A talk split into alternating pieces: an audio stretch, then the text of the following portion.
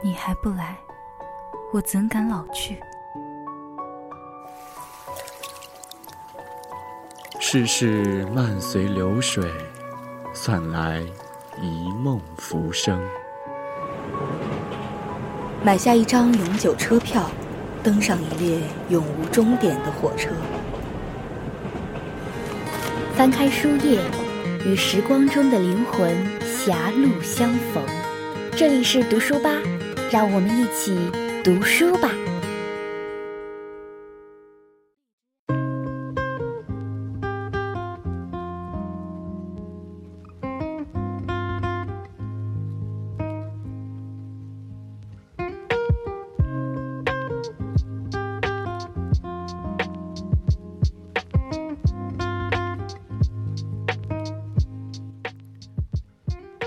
Hello，各位听众，欢迎收听 FM 九十五点二浙江师范大学融媒体通讯社校园之声。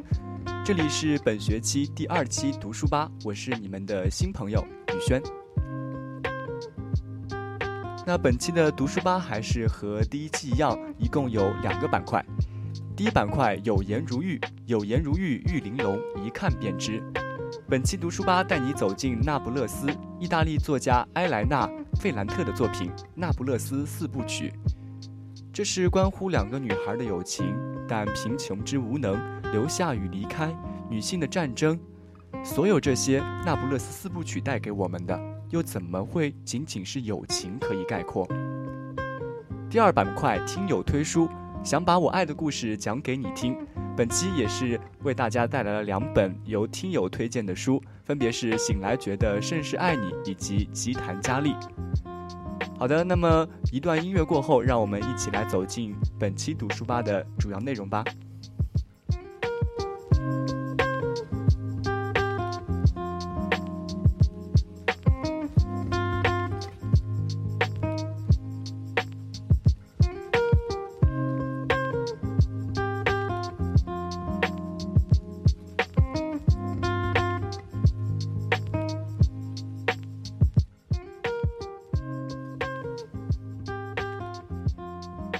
首先是我们本期读书吧的第一板块“有颜如玉”，有颜如玉玉玲珑，一看便知。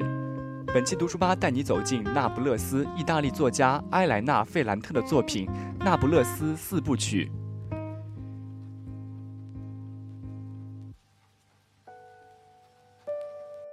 《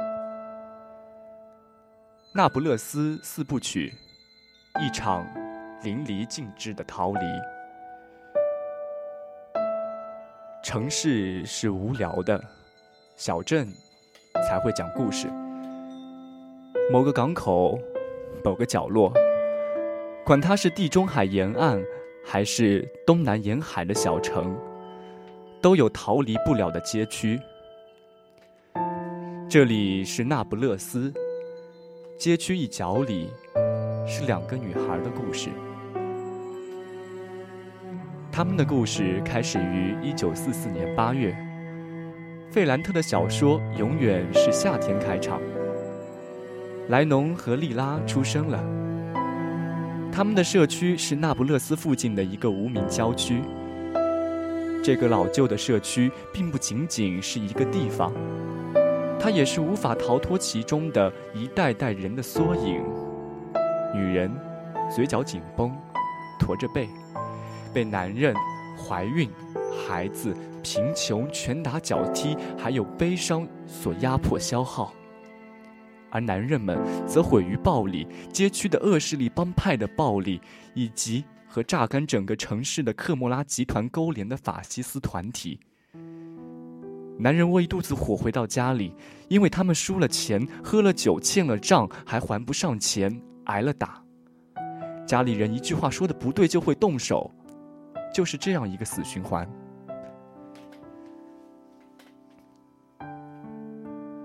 从很小的时候开始，劳农就梦想要逃离。他将自己所有的力气和自我价值都倾注在自己的学业上。他保持警惕，做什么都很用功，为自己是班级的第一名而沾沾自喜。他喜欢取悦老师，取悦任何人。但在老师发现鞋匠的女儿，整个街区最惹人烦的孩子莉拉，一个薄薄的脸皮上永远带着伤和淤青的无理的孩子，教会了自己读书认字时，他的自我认知也崩塌了。莱农因为自己地位的降低而痛苦不已，但困扰他的是某种比嫉妒更深的东西。随着莉拉的天分逐渐闪显示出来，莱农开始恐惧自己会变成像他母亲那样的跛脚女人。他母亲在他眼里就是缺陷的、不平衡的化身，一条瘸腿、臃肿的身体，眼睛转来转去。为了躲避这样那样的命运，他让自己依附于莉拉身上。如果我一直跟着他的话，学她走路的样子，那刻在我脑子里，我母亲的走路方式就不会威胁到我。我决定跟着那个女生，盯紧她，即使她会很烦，即使她会把我赶走。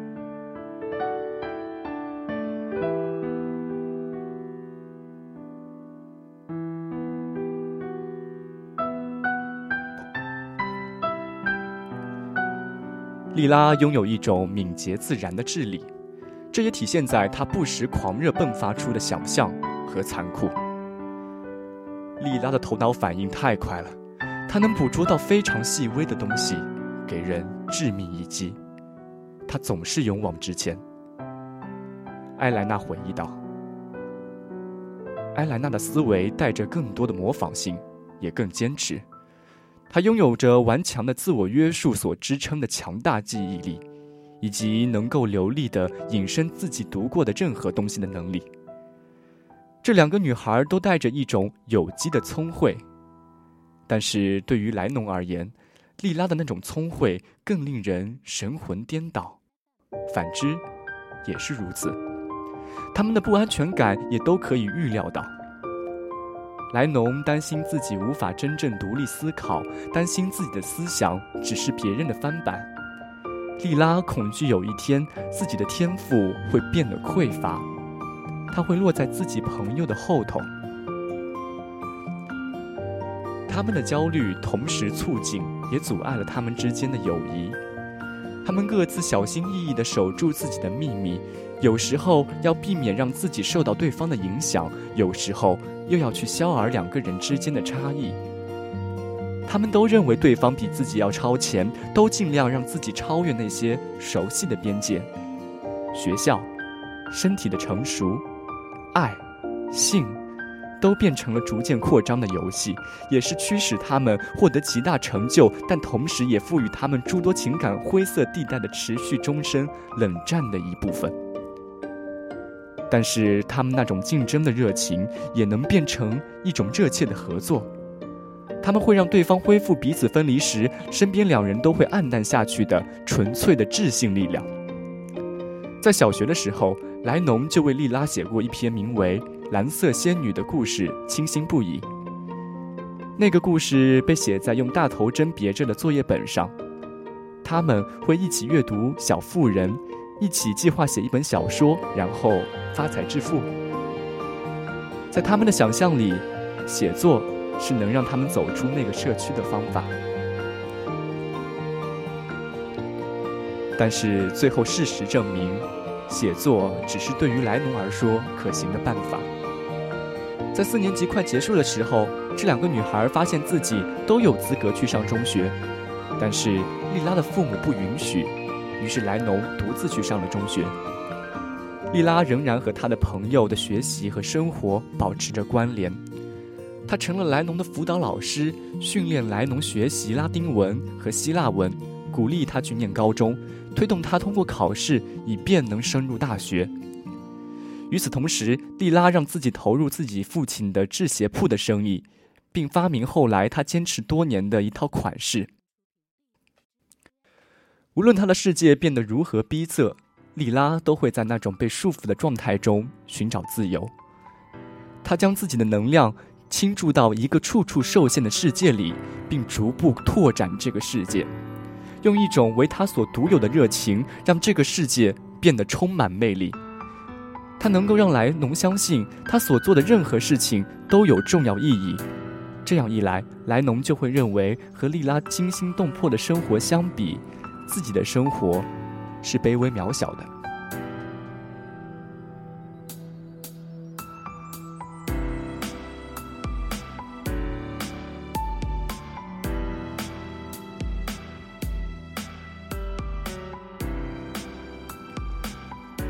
莉拉选择在十六岁的时候结婚，在青春期的竞争中胜过了街区里的其他女孩子。在新名字的故事中，她努力让自己从那已经变成牢笼的胜利婚姻中解放出来。她通过充满激情的工作来训练自己的智力。她丈夫的杂货铺，她丈夫资助的鞋店，还有那种能够成为她出路的计算机语言。无论发生什么事情。莉拉对兰农说：“你都要继续学习。”兰农局促地笑了笑，答应了他，但也说到了一定程度就没学可上了。但你不一样，莉拉说：“你是我的天才朋友，你应该比任何人都要厉害，无论是男生还是女生。”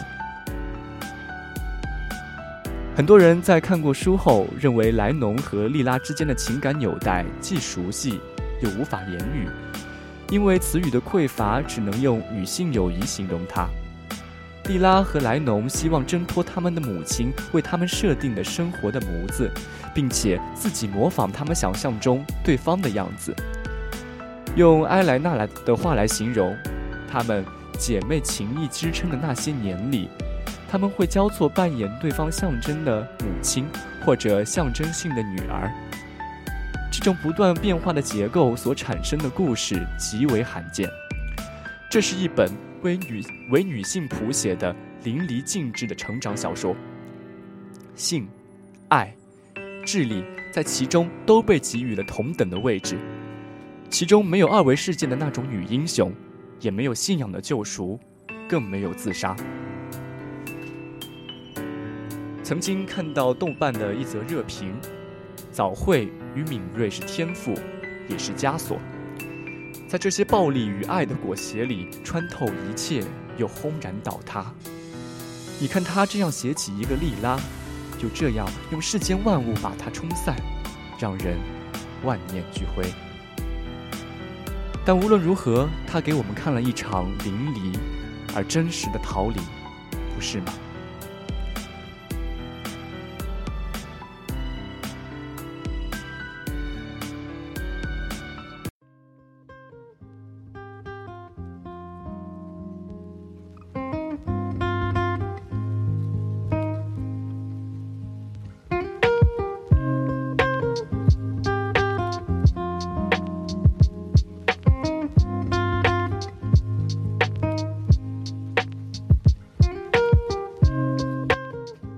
好的，那么接下来进入我们本期读书吧的第二板块“疏通有道”。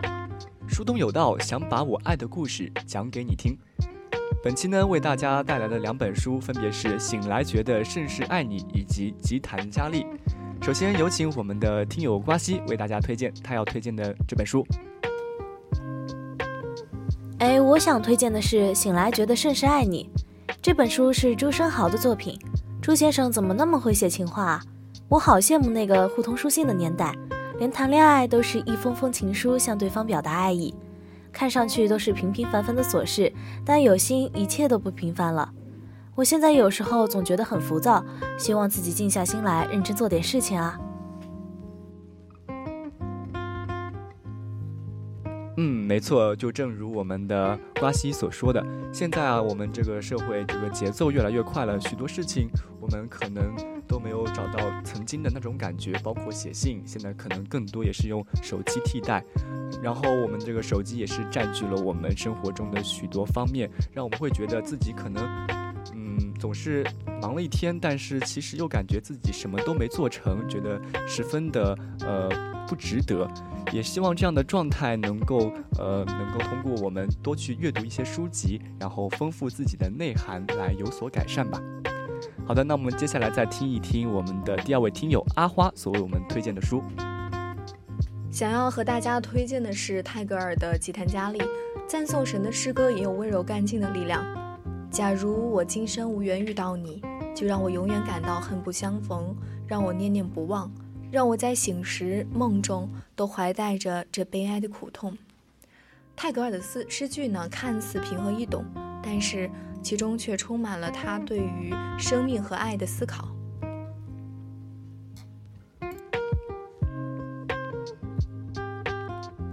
嗯，这位听友推荐的这本书啊，这个内容也是十分的让人感到一种悲伤感觉。泰戈尔的诗呢，也是广为人们称颂的，也希望我们在闲暇时光能多去看看这些著名诗人的作品，然后来陶冶自己的情操，使自己的呃内涵更加的丰富吧。好了，那么本期的读书吧就到这里了。我是今天的主播宇轩，我们下期再见。